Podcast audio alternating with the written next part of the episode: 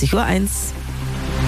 Die Radio Hamburg Nachrichten. Verlässlich und kompakt. Mit Imme Kasten. Guten Abend.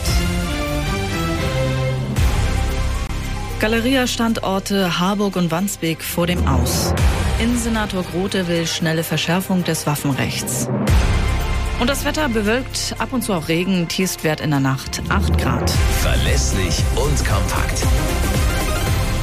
Kahlschlag bei der seit Jahren angeschlagenen Warenhauskette Galeria Karstadt Kaufhof. Über 50 Häuser in Deutschland sollen geschlossen werden. Das teilte der Betriebsrat mit. In Hamburg betrifft das zwei der noch fünf verbliebenen Standorte, nämlich Harburg und Wandsbek. Zum 30. Juni soll Schluss sein. Rund 180 Beschäftigte sind hier in Hamburg betroffen. Bundesweit droht 5000 Beschäftigten der Jobverlust. Das Unternehmen selbst hat sich bisher noch nicht geäußert. Nach der Amok-Tat in Großborstel mit acht Toten will Bundesinnenministerin Faeser das Waffenrecht so schnell wie möglich verschärfen. Man könne jetzt nicht einfach zur Tagesordnung übergehen, sagte sie bei einem SPD-Innenministertreffen.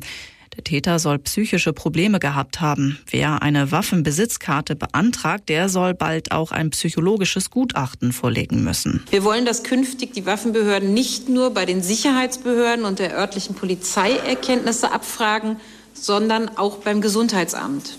Wenn Gesundheitsämter Informationen dazu haben, dass sie von einem Menschen mit einer schweren psychischen Krankheit eine Gefahr für andere Menschen sehen und davon ausgehen, dann müssen sie diese Informationen künftig an die Waffenbehörden übermitteln. Verteidigungsminister Pistorius baut sein Ministerium um. Eberhard Zorn muss offenbar als Generalinspekteur der Bundeswehr gehen. Medienberichten zufolge wird Carsten Breuer den wichtigsten Bundeswehrposten übernehmen. Der General hatte in den Hochzeiten der Pandemie den Corona-Krisenstab geleitet.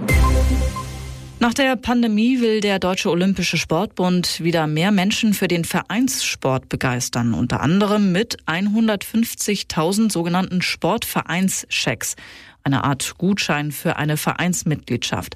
Und es läuft gut, sagt Michael Schirp vom DOSB. Wir werden vom Interesse sehr positiv überrascht. Wir hatten als Zeitraum Ende Januar bis Ende August angedacht und wir sind jetzt bei über 120.000 Downloads. Das heißt, wir werden weit vor der Zeit alle Gutscheine an Mann oder Frau oder Kind gebracht haben. Ja, das läuft wie geschnitten Brot und ist ein riesiger Erfolg. Das waren die Nachrichten aus Hamburg, Deutschland und der Welt.